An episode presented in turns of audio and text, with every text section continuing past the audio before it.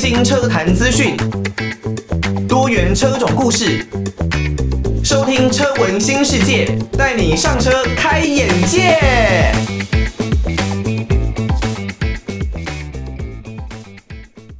听到的呢是来自于陈零九丢的这一首歌哦，欢迎大家收听车闻新世界，带你上车开眼界。我是主持人艾格。车闻新世界已经来到第三十三集的节目了。这段时间呢，真的很感谢大家对于车闻新世界的支持，也给我很多的反馈跟建议哦。这一些建议呢，都是车闻新世界在制作的过程当中非常重要的养分。那我们这一档节目呢，主要是以各种的交通工具为主的一个节目哦。在这到目前为止的三十三集的过程当中呢。我们大多还是以汽车的种类为主，但是未来呢，我们也会有关于很多的，像是摩托车或者呢是自行车，都有可能是在我们的讨论范围里面。哦，像是艾格最近自己啊，就还蛮关注一些重型机车的产品。那我自己呢，也会想要去骑一骑这一些的重型机车哦，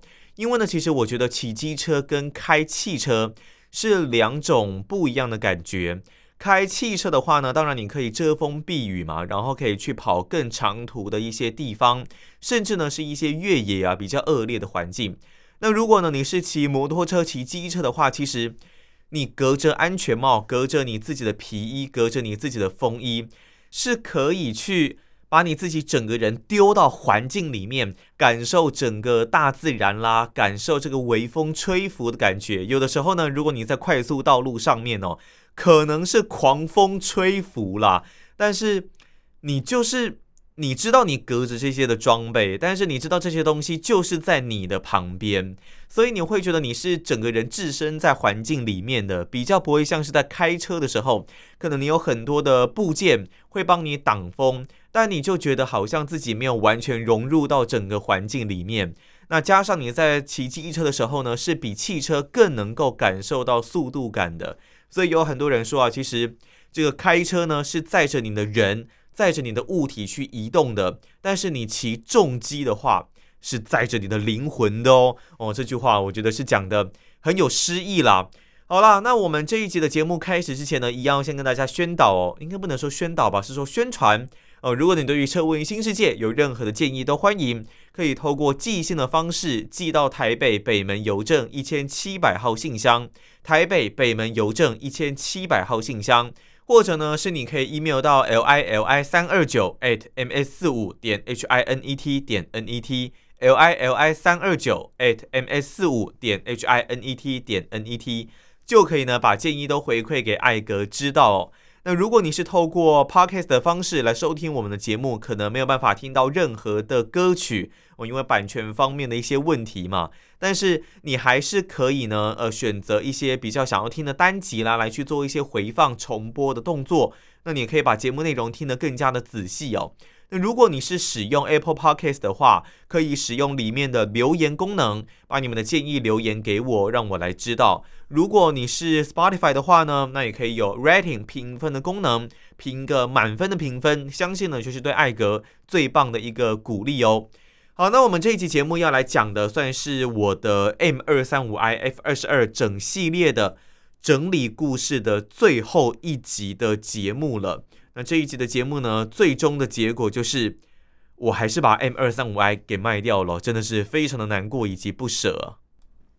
哦，有的时候呢，我们在面对任何的状况，都只能勇敢的去解决这一个问题哦。你只有勇敢的这一个选择，不管呢，你是在面对工作，在面对爱情。在面对你的人生大小事的时候，都必须要付诸你的，有付出你的勇气来付诸实现，用你的勇气呢来解决各式各样的问题。但是当然不是说要有勇无谋啦，而是说你必须要有勇气之后，才能够去拟定更多的策略还有计划来面对你的人生下一步哦。那这首歌呢是来自于萧煌奇，只能勇敢。哦，对于呢，我这个要卖车的决定啊，内心我自然也是经过很多的挣扎啦，但最后还是只能勇敢的去面对这一个状况哦。毕竟开了十万多公里，然后呢，也已经累积快要七年的 BMW 的车子。虽然有很多车主的 BMW 呢，可能也都是开到十五二十年啦，但是那或许要付出不小的一个代价。嗯，也有人说我可能就是没有勇气去面对这个问题啦，也或许是我对他的爱，因为呢，我自己知道我可能有别的很多的一些其他的目标。所以呢，我对他的爱没有办法付出到要陪他二十年、三十年这样子的一个时间。他，我也不知道有没有办法陪我这么久。不过，无论我有没有勇气去面对这个问题，我都对于这个决定，我都还是非常的难过以及不舍要卖他的这个决定。好，那当然现在呢，要卖这一辆车哦，就是必须要去评估它剩下的价值有多少。现在呢，在网络上面其实有相当多的一些网站或者是软体，可以去帮你的车子呢试算你可能剩下多少的价值。当然，它的评估条件是很粗略的哦，因为我自己呢也有在经手一些车子的稍微简单的买卖啦，所以我大概可以了解一个车子的行情大概是多少。但是我们都会说一句话，叫做一车一况。每一辆车呢，就算你是同一个型号，但是它还是会有。不一样的一些状况，每一辆车遇到的问题都可能是不同的，并不能够用一个网站上面可能只是输入一些年份条件、里程条件、车子的款式等等，就来判断这辆车剩下多少的价值。这样子的判断方式呢，可能稍微有一些粗略哦。但是这个网站查价的方式呢，我觉得很棒的一点是，它可以让你大概的、粗略的。来了解你的车子大概是有什么样的残值哦。像我输入我车子的基本条件，呃，二零一五年出厂，那到目前为止大概跑了十万公里。这个 M 二三五 i 呢，大概是剩下网站上跑出来了，可能是落在一百一到一百二十万之间。但是这可能是稍微比较，嗯，我觉得乐观一点的价格，因为毕竟这一辆车呢也是有遇过一些大大小小的问题。然后呢，到我这边已经是第三手的车子。那以整个里程的使用状况来说呢，我二零一五年出厂的车，那我那个时候询价大概是在二零二一年的下半年，也就是说快要满七年的一个时间，跑十万公里，六年多跑十万公里，稍微偏多了一些些，但是还不到。特别的多，我们如果抓整个汽车一年的一个使用量来说，大概是可以落在一万到两万公里之间了。那这辆车大概有点快靠近两万，但是还不到，所以呢是不到一个危险值啊。但是对于卖家呃，对于买家来说呢，他就会认为说，这个是跑比较偏多的车子，未来呢我可能有哪一些的耗材需要再去做一些的更换。当然呢，我在卖车的时候一定会附上我到目前为止完整的维修保养的一个记录，包括呢我可能水箱管路换了哪一些东西，我的轮速线已经有换过，那我的哪一些零件呢有做一些的更换，这一些的工单呢我都强烈的建议大家必须要留下来，因为这都是你未来在卖车的时候可以帮助你的卖价有更好的一个卖相的一个根据哦。那当然，你在卖车的时候呢，可能还会分为你要卖的对象是一般的车主，也就是说，如果你是自售，或者你是卖给车商，让车商再去帮你卖车，这两种的方式是会有不一样的价格差异的哦。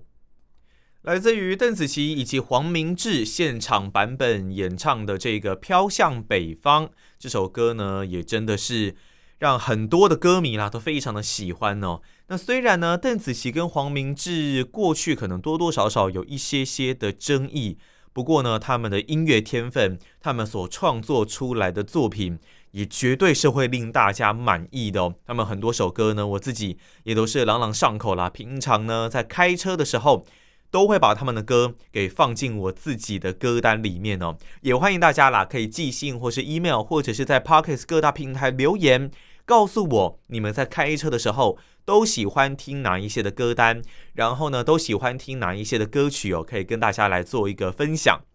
好，前一段的节目呢，我们有稍微跟大家讲了一下，你在自售或者呢个人自售了，或者呢是你要卖给二手车商，你可能会面临到不一样的价格。以我这个 M 二三五 i 四方的询价所得到的结果来说呢。二零一五年出厂，那跑了大概六年多，十万多公里的 M 二三五 i，那它在自售之间的价格呢，大概是可以落在一百零五到一百一十万之间。但是呢，如果你是卖给二手车商，有可能是落在八十五到九十五万之间。哦，因为我们都知道，呃，二手车商呢，他在整个收车、转手、买卖的一个过程当中呢，大概是需要一到两成的利润。哦，所以如果他一百万收车，有可能卖出来的价格会是一百二、一百一十万。那中间的这十到二十万呢，就是他这一边所需要赚的一个价差。那越低价的车款呢，它当然中间的利润是会抽的越少的。那越高价的车款呢，有可能。就是可以有比较多的一些，呃，不一定是比较多一些利润啦，因为可能也不好卖，所以这一方面，二手车市场我觉得水很深啦，大家呢可能是需要再多做更多的功课。那当然，自售跟二手车商呢，它的这整个风险是不太一样的。如果你是自售的话，你可能在卖别人的过程当中，你要跟着他一起去过户，然后要一手交钱，一手交钥匙。那如果呢，在这中间，我们之前看过一些新闻嘛，可能有人趁着原本的车主不注意的时候，哦，发动车子，那人就跑了。所以呢，大家也说，如果呢你是要卖车的车主，你在卖车的过程当中呢，一定是要跟这个想要购买的买家一起在车上，一起下车，一起上车，至少你们都是要同步的，不可以一个人在车上，一个人是在车外的情况，那很有可能你就。呃，有机会啦，有可能就会面临到这样子，呃，车子可能被突然开走啦，被偷走啦，你根本钱没有拿到，这样子的一个窘境哦。那以我们这一边的交易手续来说呢，基本上都是先把钱付清，那才会做过户的一个动作。基本上呢，只要掌握这样子的流程，那应该不会遇到太大的一些状况哦。那假设说你是想要卖二手车商，也必须要挑选信誉还有整个信用评价，它整个呃风评啊都是比较好的一个二手车商哦，不要去卖一些可能比较来路不明，或者是呃你可能觉得气氛就不太对的二手车商。所以像比方说像我买车的小狮汽车，我觉得他们就是很棒的一个二手车商哦。那价格你如果有经过多间的二手车商的比较，应该也可以发现。他们的价格呢，算是还蛮实惠的。基本上我在各个方面都有问过。那我在别的地方问到的 M 二三五 i 的价格呢，以我这个年份里程来说的二手车商，大概也都是开在八十五到九十万之间啦。小狮汽车这一边呢，大概是开到将近九十万，大约九十万这样子的一个价格。那我这一边呢，就是回家好好的再稍微考虑一下，看我要采用哪一种的方式哦，才有办法。让这一辆车可以发挥剩余的最大价值哦。听到的呢是来自于卢广仲刻在我心底的名字，不知道呢，听众朋友们有没有看过木曜四超玩哦？在第二届的木曜演唱会呢，卢广仲哦，他不管呢是在作品的制作上，还是他个人的音乐才华的发挥上。表现的都是非常的好哦，哦，那之后呢还传出啊，卢广仲呢跟木曜的固定班底哦，泱泱之间，诶，好像有一些火花的这个绯闻哦。那卢广仲一直以来呢，当然都是呃音乐才子啦，他的创作功力，他的音乐的这种功力的底子，真的是非常非常的出色。甚至啊，因为艾格呢自己在台湾这一边是当替代役的这个兵嘛，那卢广仲呢他也是替代役。就刚好跟我差没有很多届，那我听呢之前的人就有说啊，卢广仲真的超厉害的，因为呢我们在受训的期间呢是有举办这个军歌比赛，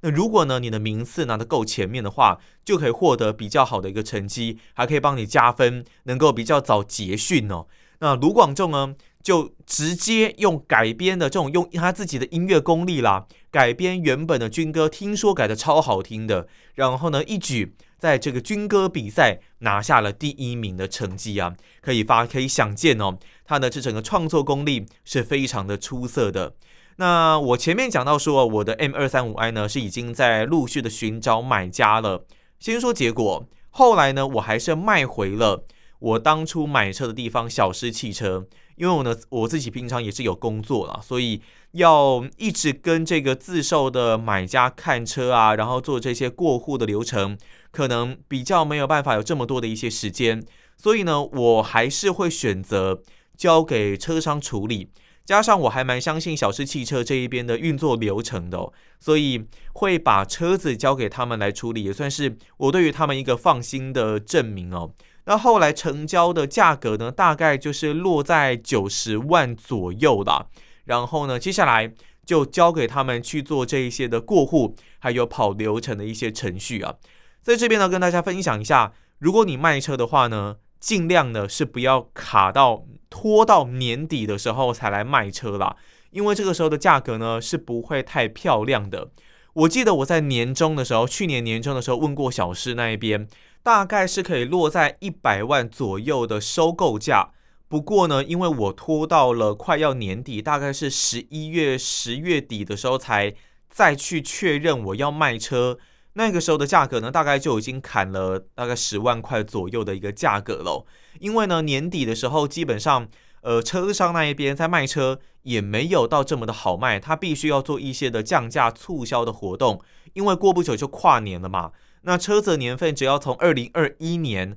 跨到二零二二年哦，它的价格价值，不管你是什么时候卖给车商的。就是会再砍一波啦，所以在车商的这一方面呢，他要卖车也不好卖，想当然尔，他在跟你收车的时候呢，肯定是会用比较低的一个价格的。不过呢，无论如何，最终我还是跟我这一辆开了快要两年的 M 二三五 i 说了再见哦，用大概九十万左右的价格卖给了在新北汐止的小狮汽车商行。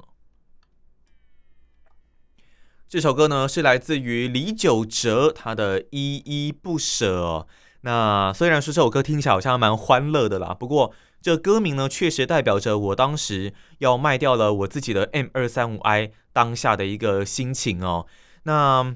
这一辆车走我在二零二零年三月份的时候二手车的方式来购入的。这辆车其实陪着我走过很多的一些地方。那不论呢，是我去山道里面感受了一下它的性能，它的整个车辆的动力确实令我惊艳。那以 B N W 来说呢，它的底盘动态设定的调教也真的是让我会心一笑。有人说，如果你开一辆车呢，开着开着都会笑，那这辆车绝对是你的一个好伙伴。不管是短途哦，还是可能我必须要回台南走这个长途的旅程，这辆车其实都给我既有动力，既有操控，也确实很舒服的一个感受。当然，以这辆车双门的车型设定来说呢，它在载人载物方面绝对不如现在时下流行的休旅车。甚至如果你要出去旅游，你坐后座的家人呢，可能会给你好几个白眼。尤其哦，是上下车的时候。